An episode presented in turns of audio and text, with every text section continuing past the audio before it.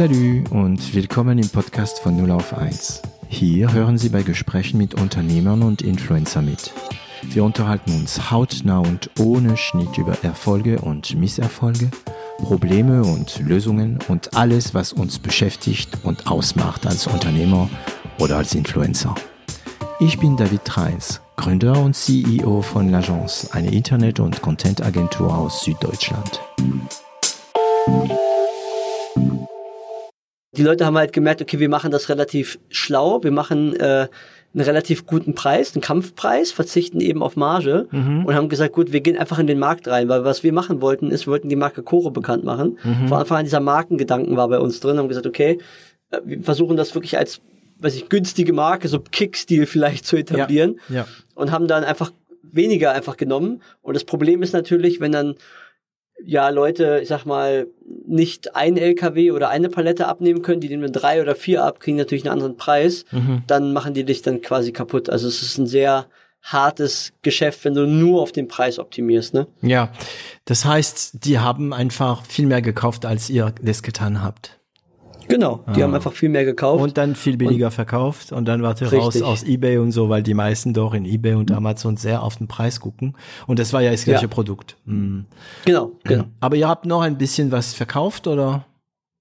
Ja, das war so ein kleiner fliegender Wechsel tatsächlich. Wir haben dann gemerkt, okay, es funktioniert nicht, wir müssen irgendwas anders machen. Aber haben ohne Stress, ne? Ihr wart nicht in der Situation, oh Gott, wir verdienen jetzt nichts mehr, wir müssen schnell was finden. Das war ohne Stress, ne? Ja, okay, weil es nebenher war. Oder war das schon stressig? Hm, es war schon stressig, muss man sagen, weil wir haben relativ viel natürlich drauf gesetzt. Also ich habe zwar nebenbei gearbeitet, aber ähm, es war schon finanziell natürlich irgendwo eng, weil wir konnten natürlich irgendwie haben wir uns am Anfang auch nicht nicht viel rausgenommen, wenn nicht gar nichts. Mhm. Ja.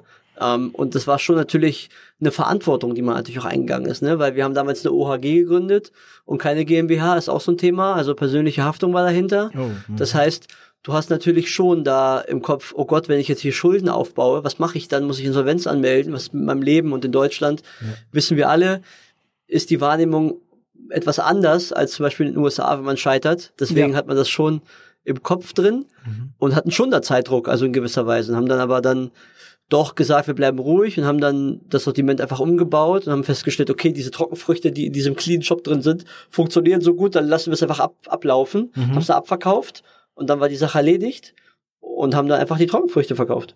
Ah, du meinst, also die Tabs äh, haben, habt ihr abverkauft und dann die Trockenfrüchte? Genau, die haben wir abverkauft, das mhm. konnten wir noch machen, das hat funktioniert, aber wir haben dann irgendwann nicht mehr nachbestellt und haben dann einfach gesagt, wir gehen einfach all in one, drehen den kompletten Shop einfach um mhm. und machen jetzt einfach Lebensmittel statt irgendwie waschen Reinigungsmittel. Wie alt warst du? Da, da war ich 2014, das ist wie lange her? Acht Jahre? Ja, 26, ne?